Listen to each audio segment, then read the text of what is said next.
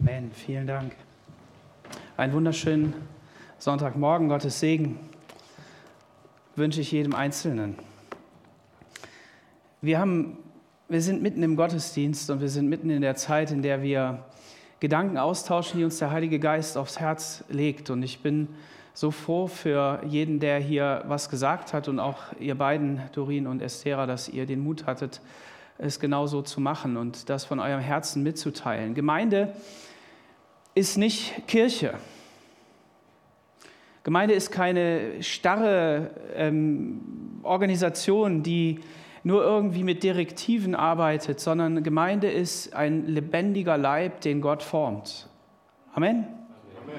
Und Gemeinde bist du. Du bist Teil der Gemeinde. Und wenn du noch nicht Teil der Gemeinde bist, bist du herzlich eingeladen, dich von Gott in die Gemeinde einbauen zu lassen als lebendiger Stein, als jemand, der neben einem anderen sein darf, weil Gott dich dort haben wollte. Und sein Wort ist die treibende Kraft oder sein Wort ist, ist, ist die, hat das Potenzial, dein Leben so grundlegend zu verändern, dass du in der richtigen Haltung, in der richtigen Offenheit Gott nachfolgen kannst. Und ähm, ich muss sagen, ich habe euch das ja schon gesagt ähm, am Ende des Jahres, äh, dass dieser letzte Abschnitt des vergangenen Jahres bei mir Dinge verändert hat. Und ich hoffe und bete, dass Gott da dran bleibt bei mir und dass ich nicht loslasse, ja, dass ich nicht seine Hand loslasse, sondern dass ich da auch genauso dran bin. Und ich wünsche mir eigentlich für jeden Einzelnen von euch, dass das auch geschieht. Ob du hier bist oder zu Hause, weil du vielleicht krank bist, sind ja einige länger krank. Hab Geduld und Durchhaltevermögen. Der Herr möge dich anrühren und gesund machen. Auch wenn deine Krankheit vielleicht eine Krankheit ist, die ähm, aussichtslos aussieht, ähm, halte am Herrn fest. Halte an seiner Hoffnung fest. Wir sind nämlich geboren für die Ewigkeit, nicht für dieses endliche Leben. Wir dürfen in diesem endlichen Leben wirken und arbeiten und uns einsetzen, aber immer mit der Perspektive auf die Ewigkeit. Das musst du, das musst du dir ganz dick hinschreiben. Das ist ganz wichtig. Und was ich gemerkt habe, auch schon in der Vorbereitung auf den Gottesdienst mit Colin gesprochen und dann eben auch äh, mit den anderen, da habe ich gemerkt, Gott möchte in der Gemeinde etwas Neues machen, aber das sagen wir vielleicht jedes Jahr. Und das ist bei Gott ja auch immer so, der möchte ja immer irgendwas Neues machen, weil seine Gedanken sind, sind neu. Die sind ganz alt, ja, aber sind immer neu. Und, aber es ist schon so, dass sich, dass sich Dinge zusammenfügen. Und ich bin auch ähm, ähm, ja, sehr dankbar für das Zitat, was der Colin vorgelesen hat. Und ich werde das jetzt nochmal vorlesen, in Ruhe, also dass man das auch gut hören kann. Und ich bitte dich einfach mal darüber nachzudenken ähm, und dich äh, darauf einzulassen. Wir haben dieses Zitat in einer sehr einfachen Art und Weise vom lieben ähm, Breeze schon gehört zum, äh, zum Jahreswechsel. Und ich habe euch mit dem Satz stehen gelassen. Und mein Bruder meinte hinterher, ja, du hast den gar nicht beantwortet, weil ich den ja so cool fand. Den werde ich auch gleich nochmal sagen. Wenn in den modernen Köpfen der Gedanke existiert, dass das Gute für sich selbst zu wünschen und das Gute genießen zu wollen etwas Schlechtes sei, behaupte ich, dass dieser Gedanke sich eingeschlichen hat durch Kant und Stoizismus und hat rein gar nichts mit dem christlichen Glauben zu tun. Ganz im Gegenteil, denn wenn wir uns all die Versprechungen, von Belohnungen und die verblüffende Natur der Belohnungen betrachten, die in den Evangelien stehen, also Verheißungen, dann scheint es mehr, als wenn unsere Bedürfnisse nicht zu stark, sondern zu schwach sind.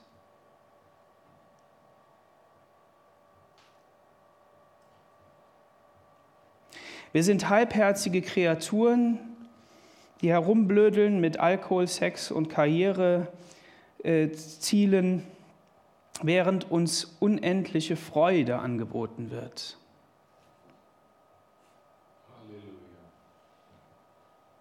Es ist wie ein ignorantes Kind, das lieber Kuchen aus Schlamm im Regen machen will,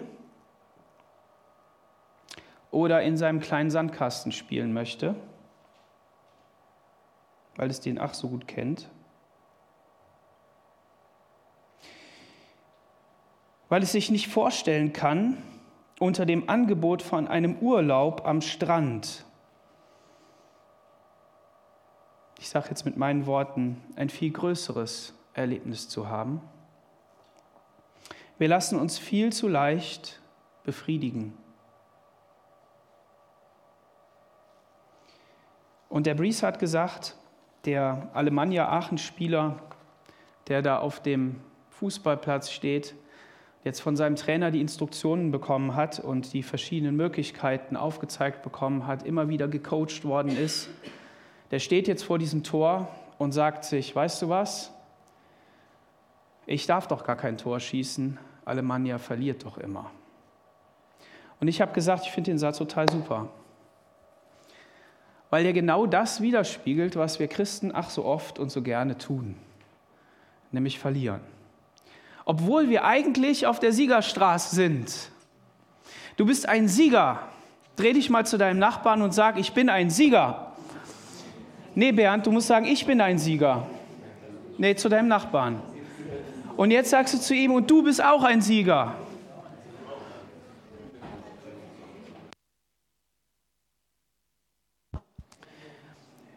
Wisst ihr, Jesus hat für uns den Sieg erworben. Er hat ihn für uns geschaffen. Amen. Er hat ihn am Kreuz von Golgatha geschaffen. Und diesen Sieg hat er durch den Glauben, durch das Erlebnis, was du mit ihm hattest oder haben wirst, das sind die beiden Positionen, für dein Leben zugesagt. Und in diesem Sieg darfst du leben. Und der Kampf, von dem die Dorin gesprochen hat und die Estera und sie uns ermutigt haben, da auf diese Gebetswoche zu schauen und zu erwarten von Gott, dass er etwas tut, das ist dieser Kampf, in dem wir stehen. Das nennt die Bibel Glaubenskampf. Und in diesem Glaubenskampf stehen wir. Aber der Punkt ist, dass wir in dem Triumphzug Christi sind. Wer die Bibel schon mal gelesen hat, also da so verschieden drum gelesen hat, der erinnert sich an die Bibelverse, ja. Und und dieser Triumphzug, das ist kein Triumphzug, der der Triumphzug hin zu dem Krieg und dann müssen wir kämpfen und dann gewinnen ist, sondern das ist der Triumphzug, wo der Krieg schon zu Ende ist, ist vorbei. Die Gefangenen, die sind da schon zur Schau gestellt. Und die, die Soldaten, die da gekämpft haben, die freuen sich und die haben ihre Helme vielleicht schon weggeschmissen. Keine Ahnung. Aber gut, wenn du deinen Helm noch nicht wegschmeißt, weil der Helm ist was? Das ist der Helm des Heils, okay? Der ist wichtig, der fängt nämlich oben an, ne? der Helm des Heils. Ja, und das ist, das ist genau der Punkt.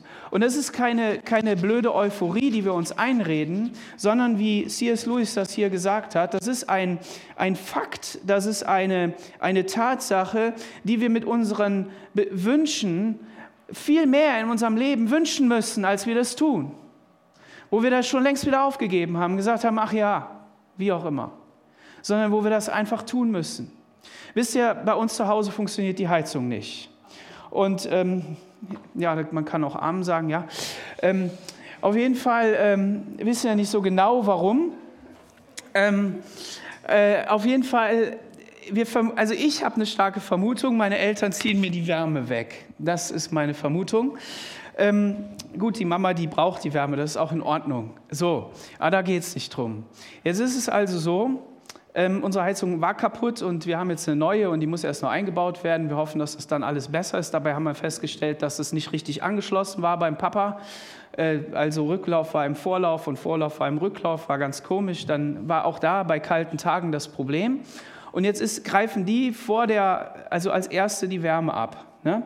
So, und ähm, dann, was wir dürfen in dem, äh, in dem schönen Erlebnis sein, dass wir einen Ofen haben, also wird der Ofen geheizt. Und um den geht es jetzt. Ähm, am liebsten hätte ich euch ein Video mitgebracht, das habe ich aber nicht geschafft. Ähm, beim Ofen ist das halt so, den musst du anheizen, okay? Du musst den richtig anheizen. Sag mal, ich muss einen Ofen anheizen.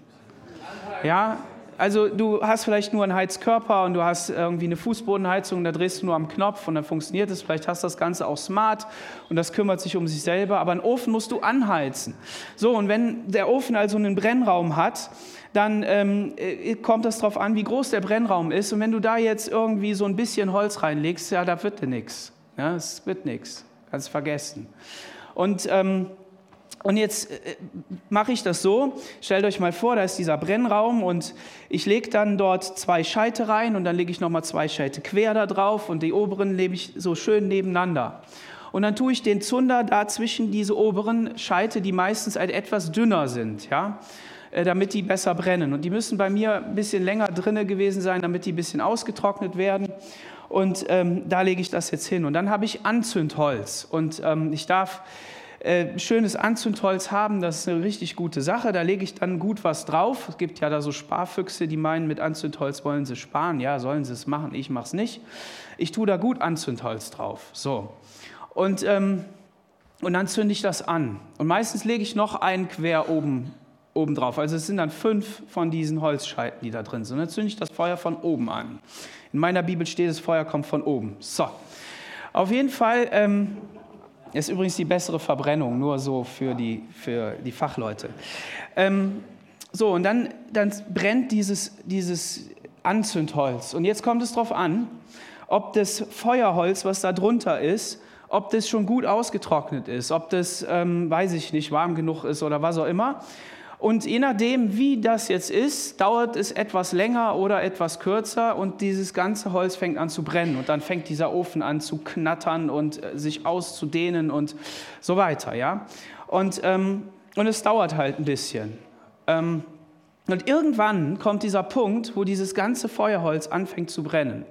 Bei meinem Ofen ist es so, ich muss die Tür mal ein bisschen aufhalten, weil mein Schornstein nicht hoch genug ist. Bei meinem Schwiegervater ist er doppelt oder dreifach so hoch. Der zieht das in einem durch, auch völlig egal, was für ein Holz man da rein tut, das brennt immer. So, und, und wenn dann dieses ganze Paket brennt, dann warte ich so lange, bis es richtig glüht.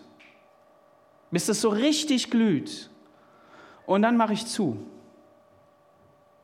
Weil dann passiert etwas, dann geht sozusagen, die Flammen gehen dann runter, weil der Sauerstoff entzogen wird. Ne?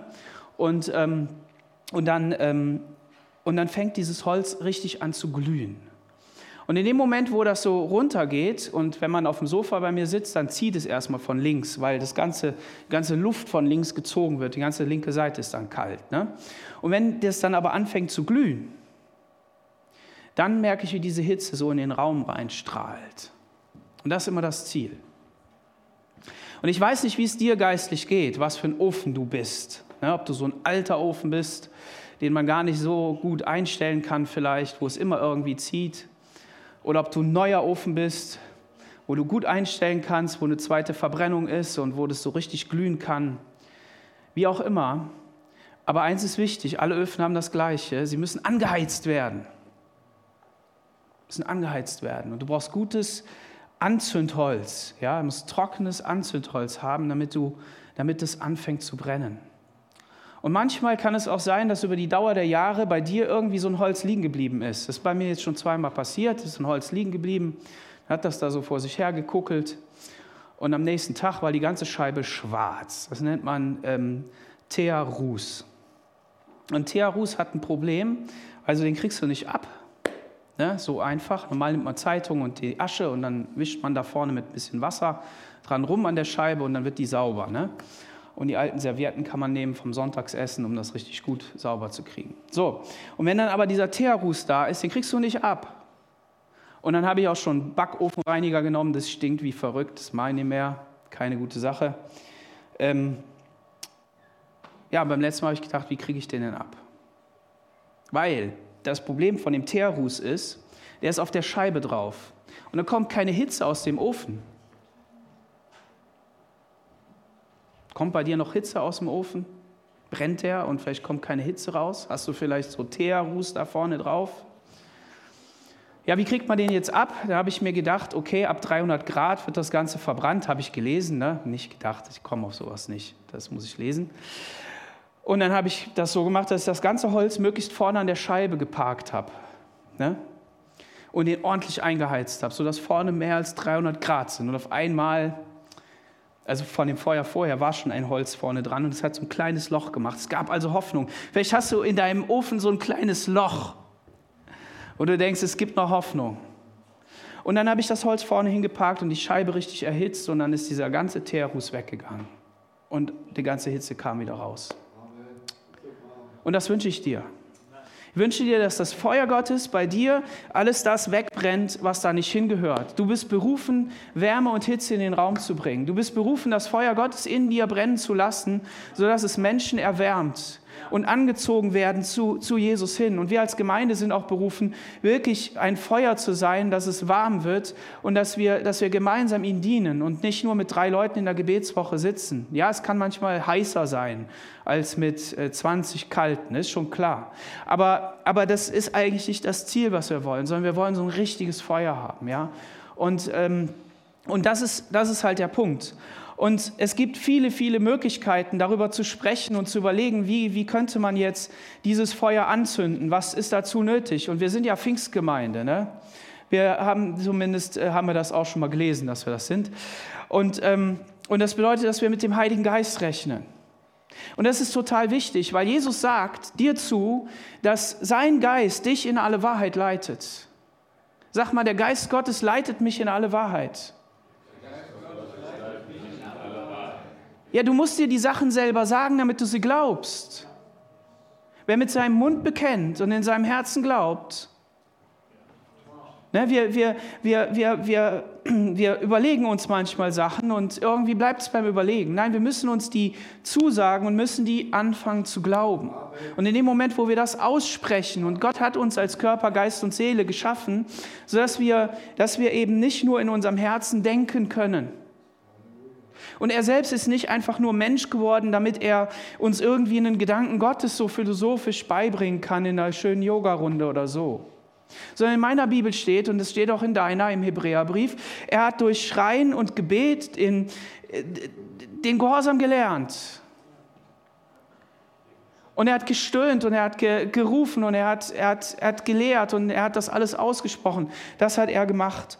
Und man, das ist die eine Sache, das ist so wichtig, der Heilige Geist, der unser Leben wirklich beleben kann und will. Und wenn einer nicht mit dem Heiligen Geist rechnet, der Punkt ist, Gott arbeitet immer mit dem Heiligen Geist, okay? Ist egal wo, er arbeitet immer mit dem Heiligen Geist. Manchmal undercover, aber das ist so. Der Geist Gottes ist derjenige, der lebendig macht. Damit müssen wir rechnen. Und wie gut, dass wir ihn kennen. Wie gut, dass wir wissen, dass er existiert und dass er da ist und dass er dazu da ist, in deinem und meinem Leben das Leben Gottes wirklich anzufachen. Und deshalb muss das Erste, was du tust, meinetwegen nach der Tasse Kaffee oder Tee oder wie auch immer, ist, den Heiligen Geist einzuladen. Den Heiligen Geist willkommen zu heißen, mit dem Heiligen Geist zu rechnen, Gott anzubeten im Geist und in der Wahrheit, zu sagen, Jesus, heute Morgen gehört dieser Tag dir. Und Heiliger Geist, ich lade dich ein, mir dein Wort lebendig zu machen. Ich lade dich ein, mir in den Ohren zu liegen mit deinen Gedanken, mein Herz zu erfüllen. Das ist das Erste, was du tun musst. Das ist das, was wir machen müssen. Und dann schlägst du deine Bibel auf und dann sagst du, okay, was ist heute dran? Wo bin ich in meiner Bibellese? Was ist das, was Gott mir zeigen möchte? Und dann ist dein Gebet, Heiliger Geist, mach dir mir dein Wort lebendig. Wenn er uns das Wort Gottes nicht lebendig macht, und das kann er auf unterschiedliche Art und Weise. Das kann er machen, indem er dir Gedanken gibt, die da gar nicht stehen.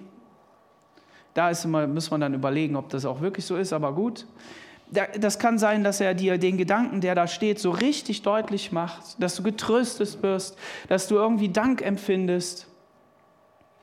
Und der Punkt ist der, wenn wir, wenn wir Gott anbeten und sagen, Heiliger Geist, komm, Jesus, ich will heute in meiner Zeit, die fünf Minuten, die zehn Minuten, die halbe Stunde, die Stunde, wie auch immer, wie viel, wie viel Zeit du dir auch immer nimmst oder hast, weil der Wecker zu spät geklingelt hat oder was.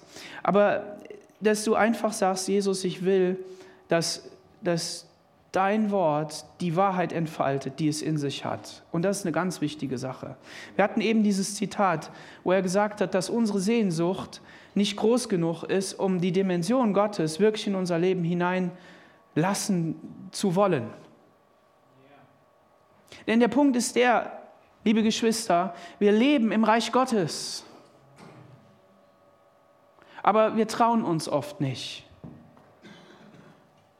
Du bist ein Kind Gottes. Du bist berufen, in seiner Dimension unterwegs zu sein. Und das bedeutet, dass es einerseits sein kann, dass die, die Kindschaft Gottes, die du hast, nichts mit deiner Realität zu tun hat. Dass sich das so anfühlt. Dass du sagst, ja, ich bin ja Kind Gottes und was der mir da so an Verheißungen zugesagt hat, in meinem Leben irgendwie nicht.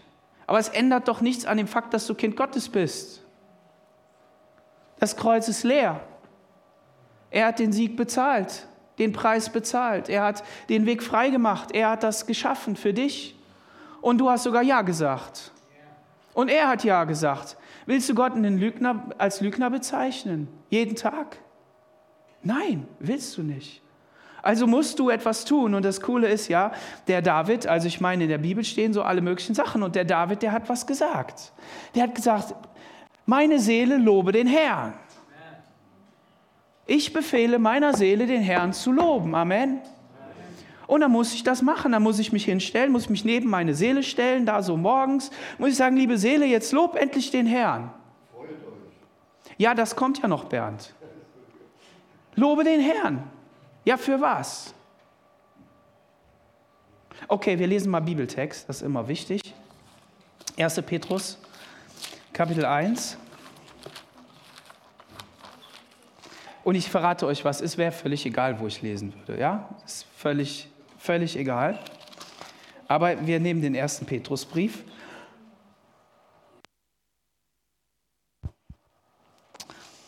Da steht folgendes. Petrus, ein Apostel Jesu Christi, an die auserwählten Fremden in der Zerstreuung in Pontus, Galatien, Kappadokien, Asien und Bithynien. Erwählt gemäß der Vorsehung Gottes, des Vaters, durch die Heiligung des Geistes, zum Gehorsam und zur Besprengung mit dem Blut Jesu Christi, Gnade und Friede werde euch immer reichlicher zuteil. Gelobt sei Gott, der Vater unseres Herrn Jesus Christus, der uns aufgrund seiner großen Barmherzigkeit zu einer lebendigen Hoffnung wiedergeboren hat durch die Auferstehung Jesu Christi von den Toten, zu einem unvergänglichen und unbefleckten und unverwelklichen Erbe, das im Himmel für uns aufbewahrt wird, die ihr aus Gottes Kraft durch den Glauben zum Heil bewahrt werdet, das bereit ist, um in der letzten Zeit offenbar zu werden.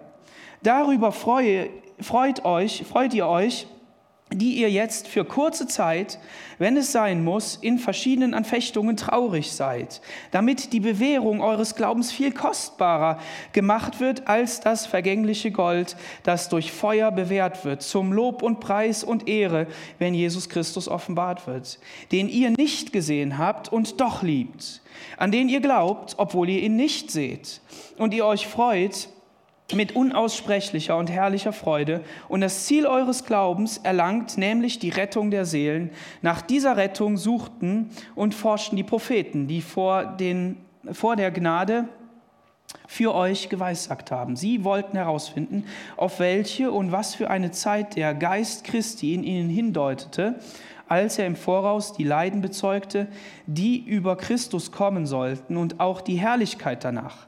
Ihnen ist offenbart worden, dass sie nicht sich selbst, sondern uns damit dienen, dienten, was euch nun verkündigt ist durch die, die euch das Evangelium gepredigt haben, durch den Heiligen Geist, der vom Himmel gesandt ist, Dinge, in die sogar die Engel hineinschauen möchten. Was für ein gewaltiger Text. Der hat so in sich. Gewaltig. Und im zweiten Petrusbrief steht ein Vers, da sind wir oft. Da fangen wir oft an. Der steht nämlich auch im ersten Kapitel, im Vers 9. Da heißt es, wer sie aber nicht hat, der ist blind und kurzsichtig und hat die Reinigung von seinen früheren Sünden vergessen. Was hat er nicht? Ja, wer, hat, wer sie aber hat, da muss man nachgucken. Wer sie hat, da steht im Vers 8, faul und fruchtlos sein, lasst uns nicht faul und fruchtlos sein in der Erkenntnis unseres Herrn Jesus Christus.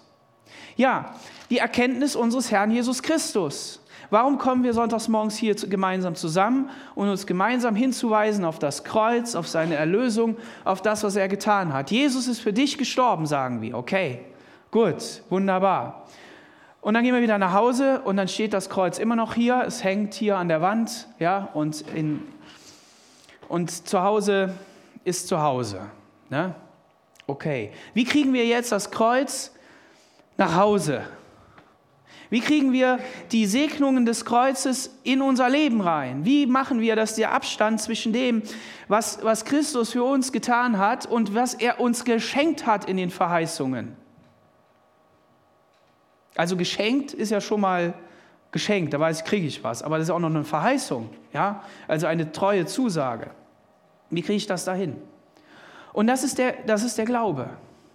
Ich kann euch nichts anderes verkündigen als den Glauben daran. Und das bedeutet, dass du sagen musst, ich bleibe da nicht stehen. Ich, ich bleibe nicht auf dem Feld stehen und sage, ich darf kein Tor schießen, sondern ich schieße ein Tor. Und es wird mich beflügeln.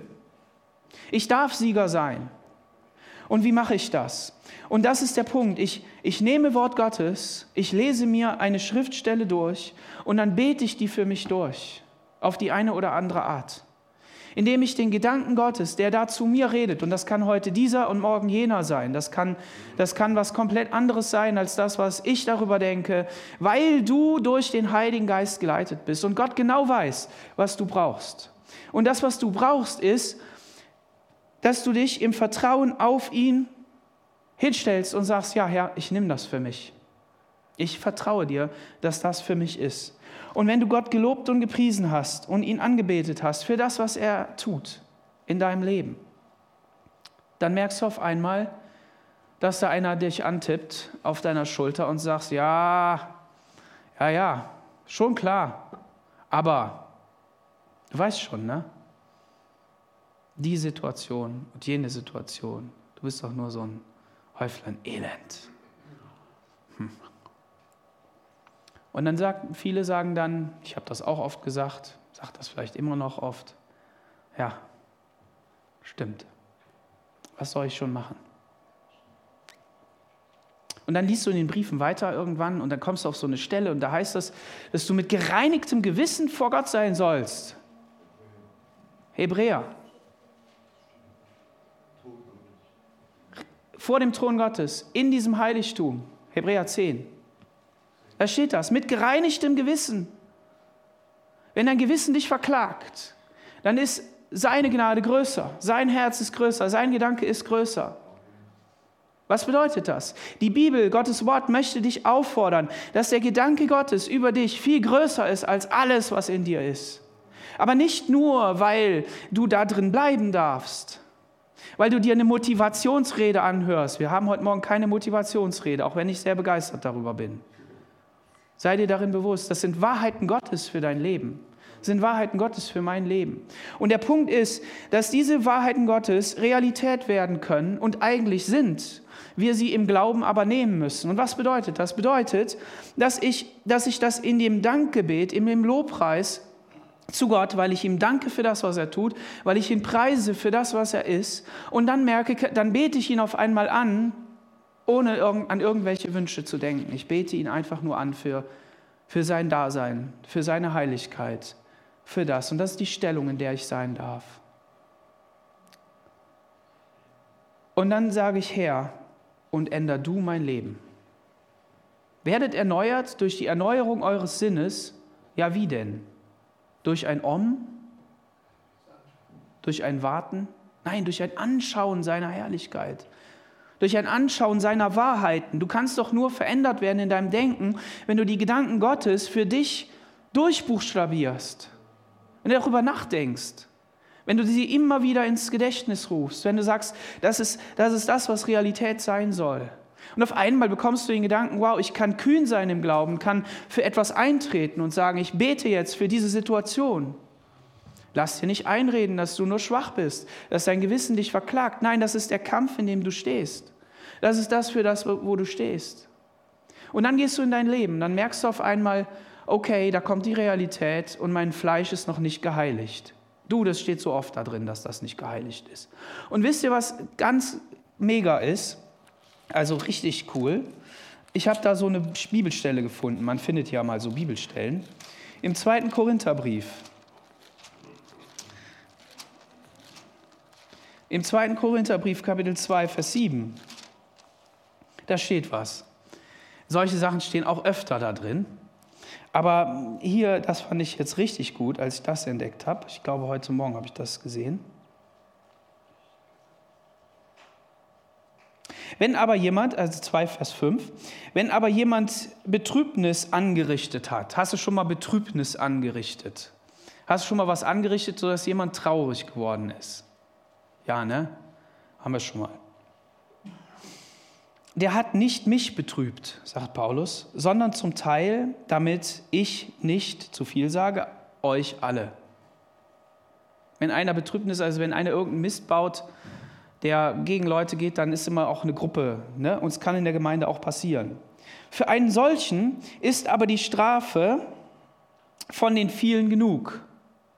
Also Paulus hat ja die Gemeinde dort ermahnt. Er hat äh, gesagt, wenn ich komme, dann werde ich euch mal ordentlich sagen, wo es, wo es lang geht. Ich werde euch wieder zurechtbringen im Herrn und so weiter. Und er sagt hier, dann ist die Strafe der vielen schon genug. Also wenn die vielen Augen dich anschauen, dann weißt du schon, oh, ich habe echt, das war nicht gut, was ich da gemacht habe. Und dann sagt Paulus, das ist genug. So dass ihr im Gegenteil desto mehr vergeben und trösten sollt also unsere Aufgabe ist es nicht, denjenigen so fertig zu machen, dass der nicht mehr weiter weiß. Und das beschreibt er jetzt hier nochmal und deshalb fand ich die so fantastisch, damit derselbe nicht etwa in allzu große Traurigkeit versinke. Ja, wenn du doch schon etwas gemacht hast, was nicht richtig ist, was ein Fehler ist und was wirklich Sünde ist und du viele betrübt hast, jetzt sollen die dich aber nicht so lange piesacken und strafen, dass du nicht mehr weiter kannst. Darum ermahne ich euch, dass ihr Liebe an ihm beweist. Liebe beweist, in Sanftmut zurechtbringen, sagt der Galaterbrief. Das bedeutet doch, wenn du selbst Fehler an dir entdeckst, wenn du selbst Unzulänglichkeiten entdeckst, dann piesack dich doch nicht selber damit so lange, bis du nicht mehr kannst, sondern schau auf Jesus. Schau auf den, der dieses Wort gegeben hat und der gesagt hat, selbst wenn wirkliche Fehler passiert sind, und das ist ja wirklich, manche Fehler kannst du auch nicht einfach so vergeben. Sollen wir? Gut, wenn wir es tun. Aber es geht manchmal nicht, müssen Gespräche geführt werden, muss irgendwie, da muss was aufgearbeitet werden irgendwie, ne? Und ganz viel Gnade Gottes rein. Aber wir sollen, wir sollen uns darauf nicht hin, wir sollen da nicht hinschauen, sondern wir sollen auf Jesus schauen, wir sollen vergeben. Das Mittel, um zurechtzukommen, ist Vergebung. Das ist das, was wir, was wir tun sollen. Und damit will ich dir Mut machen, da nicht stehen zu bleiben. Diese Anklagen von dem Feind, der sagt, du bist doch da noch zu kurz, die sollst du, da sollst du nicht drauf hören, sondern du sollst dich auf Jesu Seite stellen und sagen, Jesus, danke, dass ich dein Kind bin, danke, dass ich dich loben und preisen kann, dass ich dich ehren kann und dass du Freude an mir hast. Und dann entdeckst du auf einmal, ja, aber mein Leben ist ja noch nicht komplett so fertig. Und der Jesus hat mich trotzdem lieb. Ach, ist das wunderbar. Und dann, dann, dann liest du diesen Text hier und da, also ich bin gerade in so einer Phase, in der ich mich über jedes Wort freue. Es ist einfach gewaltig. Ne, der Brief fängt ja schon mit Petrus an. Ja. Mit Petrus, da denke ich darüber nach. Petrus, ja, der hieß, hieß mal Simon. Und mit Petrus hat er ihn verleugnet und er stellt seinen Namen trotzdem da vorne hin. Der Mann ist wiederhergestellt ein Apostel Jesu Christi, an die auserwählten Fremden in der Zerstreuung und so weiter. Gemäß der Vorsehung Gottes des Vaters, durch die Heiligung des Geistes zum Gehorsam und zur Besprengung mit dem Blut Christi. Gnade und Friede werde euch immer reichlicher zuteil. Der, der sagt nicht nur einfach, weißt du was, ein bisschen Gnade brauchst du und dann geht's weiter. Nein, der bettet das hier komplett ein. Der sagt, das ist eine Vorsehung des Vaters, dass du heute hier bist dass du leben darfst, dass du dieses Evangelium gehört hast. Das hat er schon vor Urzeiten, hat er das schon gesehen. Das ist die Vorsehung des Vaters. Durch Heiligung des Geistes. Es ist also nicht deine Heiligung, es ist nicht dein, dein Werk, das du da tust, sondern durch den Geist. Zum Gehorsam und zur Besprengung mit dem Blut Jesu Christi. Es ist das Blut Jesu, das dich reinigt. Ja, also es ist also nicht meine Anstrengung, es ist also nicht mein, mein Werk letztendlich. Ist ja nicht so, dass wir jetzt gar nichts tun können. Ja, also da gibt es auch Aufforderungen, die wir, was wir so tun können und wir können da stärker werden und größer werden drin. Keine Frage. Aber der Ursprung ist immer, dass wir uns, wie wir gelesen haben im zweiten äh, Petrusbrief, dass wir nicht blind werden und kurzsichtig und vergessen haben, was mit unseren Sünden ist, weil wir in der Erkenntnis unseres Herrn Jesus immer reicher werden. Weil wir da reingehen. Und was ist diese Erkenntnis? Das bedeutet genau, dass wir sein Wort lesen, weil das ist das, was wir haben, auf die Stimme seines Heiligen Geistes hören, weil das ist das, was er neu sagen kann, was nicht dem Wort widerspricht, sondern was das einfach nur erhält und wunderbar macht und eine geistliche Dimension aufmacht, die wir, die wir entdecken dürfen. Aber der Punkt ist, dass in seinem Wort so wunderbare Sachen drin sind. Und wenn du sagst, ich kann keine großen theologischen Gedanken denken, mach nichts. Nimm es bröckchenweise, Wort für Wort und freu dich drüber. Einfach. Proklamier das für dich. Proklamieren heißt, im Glauben aussprechen und in Anspruch nehmen und sagen, darin will ich leben. Das ist das, was ich haben möchte. Und da möchte ich mich auch verändern. Und dann wirst du wissen, der Heilige Geist, der kommt und der verändert dich. Und auf einmal bewirst du anders. Gnade und Friede werde euch immer reichlicher zuteil. Gnade und Friede darf in deinem Leben einfach immer noch mehr zunehmen. Gnade, was bedeutet das? Es bedeutet Geschenk. Und Geschenk bedeutet Dankbarkeit. Und die Worte sind Partner. Die sind, wenn man die anguckt in den verschiedenen Sprachen, alles, ist da alles drin. Diese Gnade, die, die bewirkt Dankbarkeit. Wenn du sagst, ich kann nicht dankbar werden, ja, Daniel, pass mal auf, da morgens, weißt du, irgendwie mein Kaffee, der funktioniert nicht so richtig.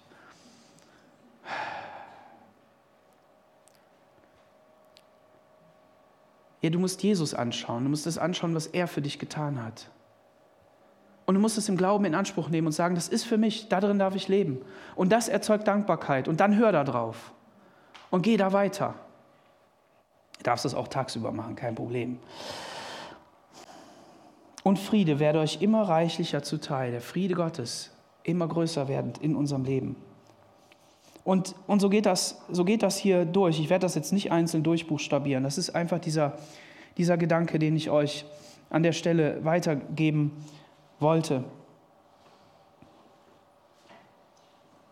Darüber freue ich, äh, freut ihr euch, Vers 6, die ihr jetzt für kurze Zeit, wenn es sein muss, in verschiedenen Anfechtungen traurig seid. Das gibt es auch. Ich hatte von dem Kampf gesprochen, das ist ein Glaubenskampf. Es wird also immer auch ein Kampf bleiben. Und in einem anderen Brief heißt es, der ist verordnet. Der Kampf ist dir verordnet. Das heißt, auch da kannst du dich in Ruhe auf Gott werfen und sagen, na gut, du hast ihn ja verordnet, den Kampf. Also brauchst du eigentlich, brauchen wir eigentlich nicht zu stöhnen und sagen, ach Herr, ist ja echt doof, dass ich immer noch so zu kämpfen habe. Dann sagt er, ja, habe ich dir ja verordnet. Wir können uns bei ihm, ähm, also wir können das bei ihm ausdrücken und sagen, das ist mir zu schwer, das ist keine Frage und gib mir Kraft, keine Frage. Aber sag nicht, ich bin ja so schwach und deshalb muss ich noch so kämpfen. Im ursprünglichsten Sinne. Kann sein, dass du zu schwach bist, weil du zu wenig auf Jesus schaust, zu wenig seiner Kraft in seinem Leben hast. Kann durchaus sein. Aber du bist nicht die Quelle dieses Ursprungs, sondern den Kampf hat Gott dir verordnet. Und der, der Petrus, der sagt hier, damit eine kurze Zeit, wenn es sein muss, in verschiedenen Anfechtungen traurig seid. Kann sein, dass du traurig bist. Aber der Punkt ist, Gott hat dir eine ewige Freude geschenkt. Auch wenn wir hier traurig sind, auch wenn hier manches nicht so läuft und nicht so ganz gerade ist und wir nicht die Helden sind, die wir uns wünschen. Aber Gott hat uns eine Freude verordnet, die ewig ist. Und die, auf diese Freude müssen wir schauen. Jesus hat das, was er litt, hat er, hat, er, hat er nur deshalb überwinden können, weil er auf die vor ihm liegende Freude schaute. Das, was nach dem Kreuz kam. Wo der Sieg ist. Darauf müssen wir schauen. Und Gott sei Dank gibt Gott ja auch hier zu Lebzeiten Freude, die von ihm kommt und schenkt uns seine Fülle. Das, das ist so. Damit, und das ist doch so gut, damit die Bewährung eures Glaubens viel kostbarer geachtet wird als das vergängliche Gold, das durch Feuer bewährt wird. Und wenn der Paulus, wie der Bernd eben reingerufen hat, sagt, dank Gott alle Zeit, Philippa 4, Vers 4 und an verschiedenen anderen Stellen auch noch. Ja, wie soll ich denn danken? In allen. Und ich fange langsam an zu entdecken, dass es nur so geht, indem ich auf Jesus schaue, indem ich sehe, was er für mich getan hat und das ganz konkret in meinem Alltag drinne ist und dass ich dafür dann einfach nur danken kann, weil das viel höher ist, weil das viel größer ist. Aber weil es was mit meinem Leben zu tun hat und nicht nur eine Idee ist. Es verändert mein Herz, es verändert meine Haltung. Und das wünsche ich dir von ganzem Herzen. Dass, dass, dass du neu belebt wirst, dass dein Feuer neu brennt. Und dass du, dass, du, dass du merkst, wie Gottes Kraft einfach in deinen Alltag reinkommt. Weil du auf einmal geduldiger wirst. Weil dein Denken irgendwie verändert worden ist. Weil du, weil du merkst, du hast etwas zu geben. Und dann kommt da Freude auf und auf einmal denkst du, ja, boah, dem könnte ich ja mal was erzählen von Jesus. Habe ich ganz lange mich schwer mitgetan. Und irgendwie klappt das jetzt. Ich weiß auch nicht warum. Keine Ahnung. Hat aber lang gedauert. Also wenn es mal länger dauert, von Geduld ist auch viel die Rede in der, in der Bibel. Ja? Aber das wissen die Alten ja noch viel besser als ich. Wir müssen es immer wieder neu lernen. Wir vergessen so schnell. Und deshalb lasst uns in dieser Kindschaft Gottes leben. Denn der Punkt ist der, das Murren. Also da ist Freude Gottes, da ist aber auch Kampf. Und das größte Problem ist unser Murren. Das Murren zerstört. Es zerstört unseren Glauben, es zerstört die ganze Haltung, es wird aufgelistet, ähm, das Murren wird aufgelistet in einer ganzen Liste von abscheulichen Dingen, die wir nicht tun sollen. Also die Dank Undankbarkeit. Ja? Und deshalb seid ermutigt, euch da wegzuwenden und diesen, den neuen Weg zu gehen der Kindschaft Gottes, in der Dankbarkeit ihm gegenüber für das, was er in deinem Leben tun will. Und der Punkt ist, er will das wirklich in deinem Leben tun. Wirklich. Wirklich. Du bist nicht nur Teil der Gemeinde und die soll dann irgendwas machen und da ist der große Prediger und die große Predigerin und dieser Missionar und jener äh, Apostel, sondern du. Er liebt dich so sehr, dass er dir sein Leben gegeben hat. Und dieses Leben, das darf in die Welt fließen. Sein Leben durch dich.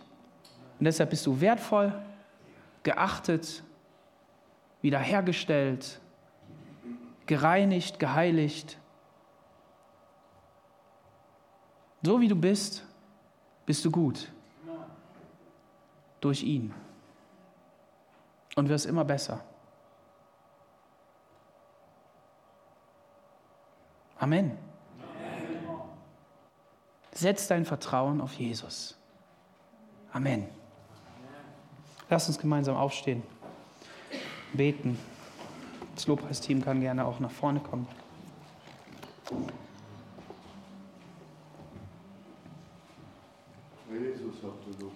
Halleluja, Jesus.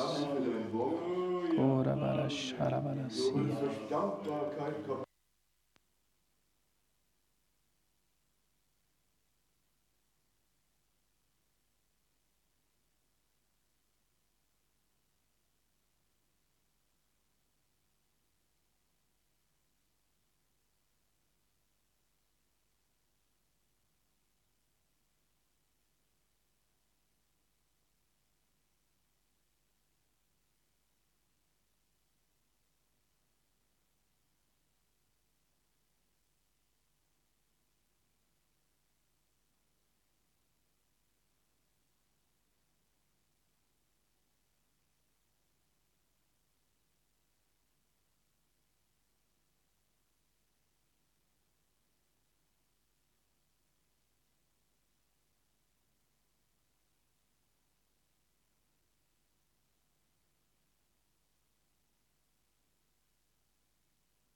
Freut euch, wir haben alle Zeit sagt Freude.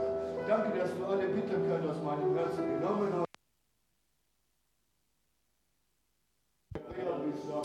dass das nicht so sein soll. Und da hilfst du uns, dafür hast du uns geholfen. Der Schwache spreche, ich bin stark. Ich bin stark. Der Schwache spreche, ich bin stark. Ich danke dir. Halleluja. Amen. Amen. Ja, Jesus, wir danken dir, dass du auf unserer Seite bist, Herr.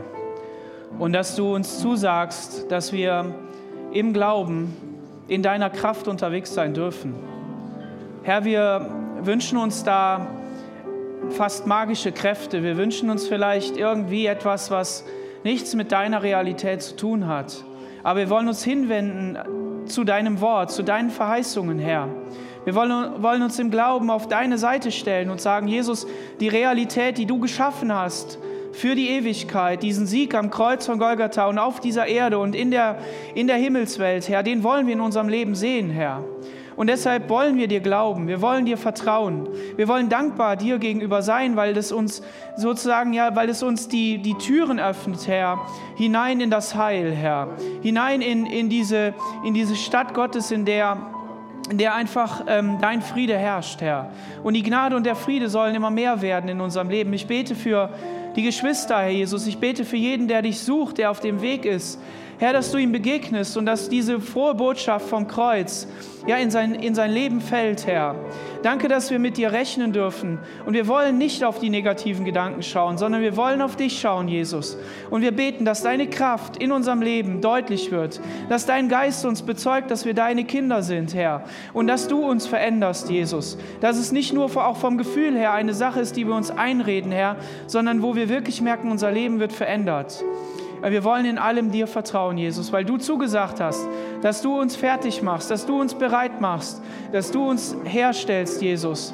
Danke dafür, dass wir Teil sein dürfen deiner Gemeinde, deiner Braut auf dieser Erde. Und so wollen wir unterwegs sein in Dankbarkeit dir gegenüber, Herr. Halleluja. Amen.